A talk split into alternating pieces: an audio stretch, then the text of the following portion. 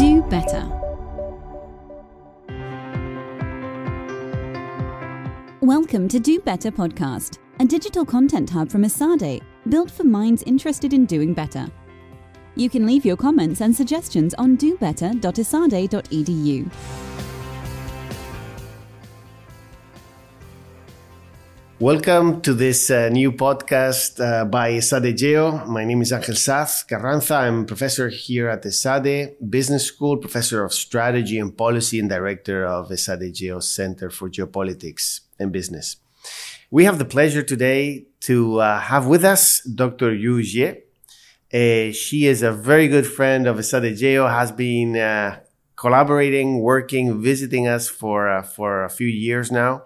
She's the senior research fellow on China at Chatham House and research associate at LSE Ideas. She is a very well respected um, China expert. She has been publishing in many different outlets of maximum prestige, such as Financial Times. She published um, a few days ago a very interesting uh, news piece there or op-ed. She's also published in Project Syndicate and in Nikkei, um, in the Nikkei uh, newslet. So uh, we are very happy to have you with us. Welcome. Delighted to be here and delighted to return to this beautiful campus. Thank you, uh, Dr. Yu Jie. We are happy to host you again. Yu Jie will be teaching a uh, lecture today to our MBA uh, students, uh, and that's the motivation for her visit. Uh, however, we will be talking and doing this podcast um, today and try to make the most out of her visit to understand China, China US, and China EU relations. Uh, so perhaps we can start off with um, with some of uh, the pieces you wrote at the beginning of this year and end of last year, which was about the China-Russia relationship. Perhaps uh, we can uh, you can tell us how how that's how's that looking today, and and how can we nuance that relationship? Well, obviously, it's something that has evolved uh, in the past 10 years, and particularly since President Xi Jinping came to power and he put a renewed emphasis on getting closer with uh, Kremlin, with Russia. Um, but on the other hand, I think particularly because the choice that China made back to the 22nd of February 2022, um, sorry, 20, 24th of February 2022, um, that make part, large part of Europe and also United States wonder, um, how close that China will participate on Russia's invasion towards Ukraine.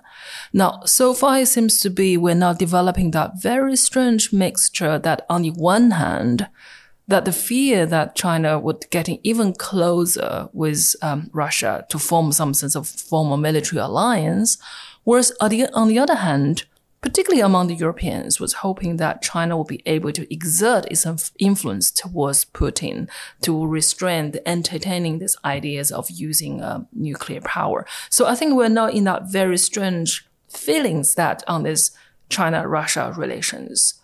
Now, in the past 18 months or so, I think this is also um, relationship that even though the officials in China declared this is a partnership with no limit. But what we have noticed that is the term that no limit partnership has been dropped completely um, at this year during the visit between um, uh, from Xi Jinping to Putin in Moscow. So that is one significant change. Now, the second significant change in here is to this day, what we have seen is that China has, of course, um, strengthened its economic relationship with Russia even further for its energy demand, and also to hope that Russia does not lose too badly. Whereas on the other hand, I think China still keep quite restrained regarding provide any meaningful military support um, towards Moscow. So that I think that kind of element now seems to be very clear. Now, very lastly, I think Beijing is also considering in its own interest, in its own terms, because Russia is China's largest neighbor, and the two countries share the border around 4,200 kilometers which is equivalent the width of Europe. And if China is not able to handle Russia very well, then surely Russia will become a source of national security threat for China.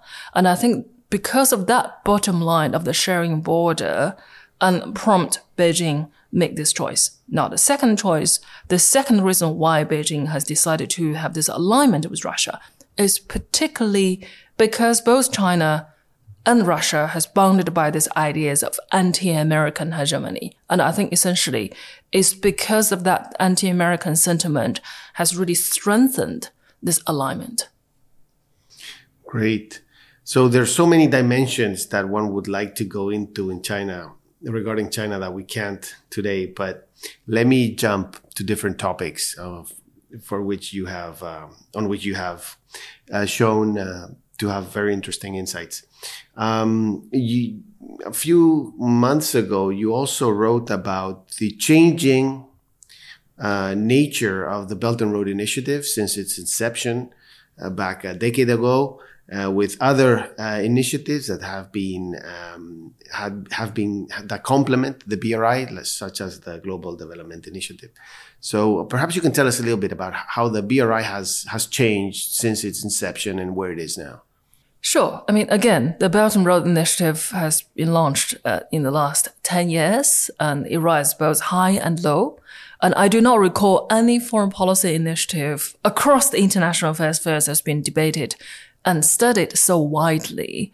Um, but then on the other hand, I think BRI has not only um, project China's influence, but on the other hand, also attract substantial criticisms regarding the financial viability, environmental sustainability, and also lack of transparency. So in the past 10 years. And also this whole narrative on the so-called debt trap diplomacy, being widely circulated. Um, I think Beijing is also fully aware the challenge to go forward on the Belt and Road Initiative. Firstly, firstly, it can no longer just re- rely on China's state capital to generate entire initiative to put in putting in all the investment based on the Chinese state-owned enterprises and so on and so forth. Now, secondly, I think Beijing also acknowledged the environmental challenge for this and thirdly, because of the COVID closure, and also because large parts of the Belt and Road Initiative involving developing countries, and they have suffered the most from the COVID situation. And then hence, obviously, many projects based in those countries are found very difficult to continue. Then what Beijing has done, I think this really started from 2019 onward. And firstly, since April 2019, um, Beijing has not invested any fresh state capital into the Belt and Road Initiative, and instead was much hoping that state-owned enterprises will be able to financing the projects themselves from state-owned banks or generating certain certain commercial values. Now, secondly, Beijing also realized perhaps there's only so much, so many roads and so many airports that you're able to build. So the physical in- infrastructure demand for the Belt and Road Initiative become much less compared with the time when since the initiative has been introduced. So because of all these factors added together, not the real dramatic change came into the time of the 20th Party Congress last October in the in the the big political blueprint document issued by the Chinese Communist Party for the first time, the reference on the Belt and Road Initiative has now been integrated as a part of China's regional development to connect it with other parts of China's neighboring countries, such as Southeast, Southeast Asia, South Asia, and Central Asia. So I think to go forward, we are going to expect to see the Belt and Road Initiative become more targeted in China's neighborhood. And then also there's a new initiative, the so-called global development initiative has been put forward to by Xi Jinping from um, September 2021. Now, I think the GDI, the Global Development Initiative, is very much about making the gap of the what the Belt and Road Initiative can't offer. So, which much stronger emphasis on digital infrastructure building, much stronger emphasis on humanitarian assistance, and also sustainable finance. So I think the GDI somehow is trying to complement on the Belt and Road, but it all sounds very nice on the paper. And what that would require, I think, for both initiative, it is to have appropriate coordination among different government departments within China to make the entire initiative work. Then that would actually require numerous coordination and that would require numerous interest groups and work together for this one initiative to make it work. So let's wait and see. Fascinating. So you've also been uh, looking at um, what seems or could be uh, described as a as a tension between the um, need for innovation and uh, scientific development, and in fact, that's stated as one of the key goals uh, by uh, by the Chinese government right now. And that seems to be, to a certain extent, in tension with uh, the idea of a stronger party control of the uh, of the Chinese um, institutions and, and initiatives. So perhaps you could explain that tension a little bit more.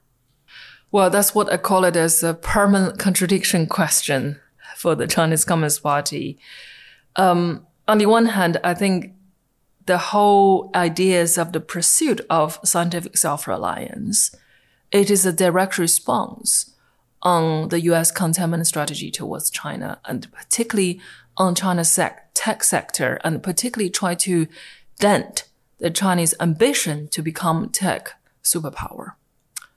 Then hence you have the CHIP Act, you have the Industrial uh, um, Inflation Reduction Act from United States. Then China's response is on the 14th five years plan to create certain sectors that China would be able to have um, competitive advantage for that. So, for example, trying to making its own semiconductor, try to develop its entire semiconductor supply chain, and also try to um, work on to devise China's own aircraft engines and so on and so forth.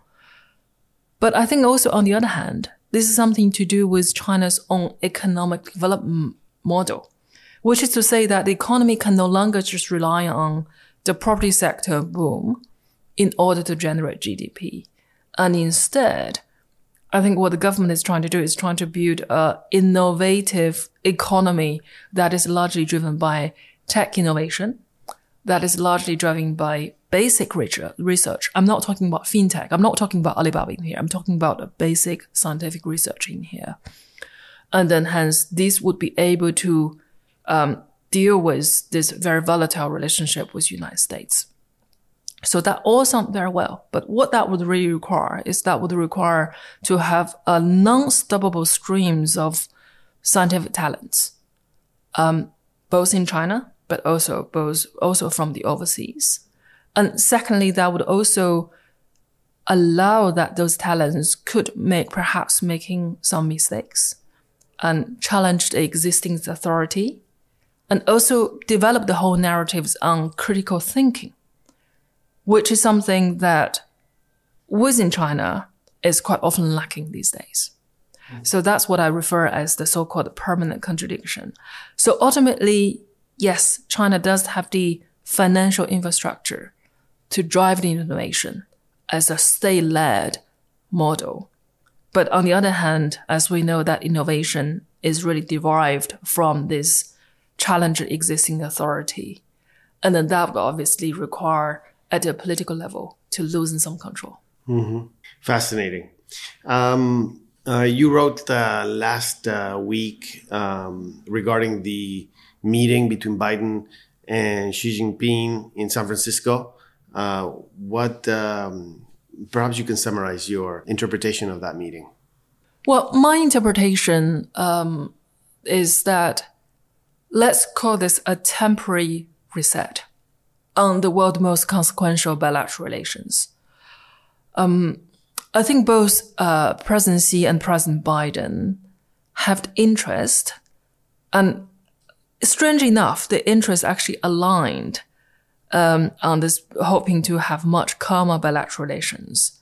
I think really for President Xi, it is that because the Chinese economy have not rebounded as one expected.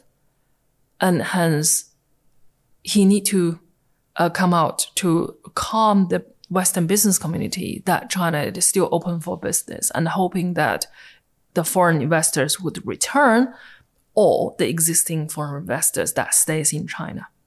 So on the economic side of the story, and that is one interest.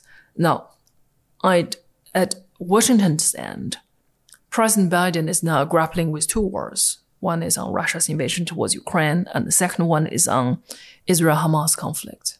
And I think the last thing that the White House would need, it is to have another military escalation across the Indo-Pacific at this very moment. So I think the both sides have now have some very strong interest to set this uh, bilateral relationship back to back on track. But as I said, because of so many grievances within these bilateral relations, it cannot be resolved just by one four hours meeting. But perhaps that is a very good start to avoid the inevitable conflict that between China and the United States. Mm-hmm. Let's move to perhaps um, the other um, another important uh, relationship, which is at least for us in Europe, the EU-China relationship. Uh, what is your um, your assessment of the current relationship right now? Now, my current assessment for this is that I think there's a fundamental difference between what America want from China and what Europe want from China. I think America essentially care about what China is, but for Europe, what it really cares what China does in terms of whether China would pose as a substantive economic challenge and whether China's practices domestically that in line with what European cherished um, on the normative values. So I think these are the two elements that has been um, discussed widely among European policymakers. And now the classic line is Europeans want to prepare, be prepared to de-risking away from China, but not decoupling from China. Now that actually it showed the um, ambivalence on the one hand. Yes, the European companies uh, still have interest in investing in the Chinese market, but then on the other hand, also felt because of Russia's invasion towards Ukraine, and Europeans want to building its own domestic supply resilience. So that really reflect that sense of um, that sense of dilemma among the European policymakers. But my best bet would be to go forward. I think Europe will get even more aligned with the United States on this relationship with China. So the sense of transatlantic coordination towards China will become stronger. However, the change could happen if we're going to have a Trump or Trump-like president return to the White House. And then Europeans' calculus towards China would perhaps be different from what we're sitting and discuss today. And the best we can hope for is that China and Europe are not necessarily entering a period of Cold War, but actually a, a period of cold peace. Great. Perhaps uh, the last question, building on this last comment, what would you recommend the EU to do in order to improve uh, its standing vis-a-vis China and also the relationship with China? If you could recommend anything to EU institutions. Well, I mean, I'm not really in the position of making any strong recommendations in here. But I think what China wanted, it is to have a reasonable economic relationship without dealing with the political matters at EU level. And also the Chinese were hoping that the Europeans will be able to speak with one voice when it comes to any issues. So far, and what we have is that we have the member states speaking on the one thing and then the EU institutions speaking on the other.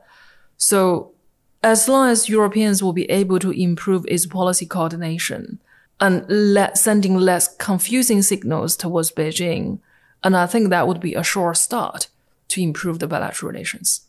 Great. We'll uh, certainly take good note of that um, of that point. So uh, thank you very much, Dr. Yu Jie. It's uh, an honor for ESADE-GEO to count you among its friends. So thank you very much for your visit. Thank you so much. Delighted to be here again.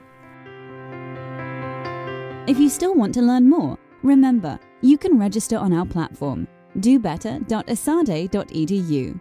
That was all for today. Until next time, thank you. Do better.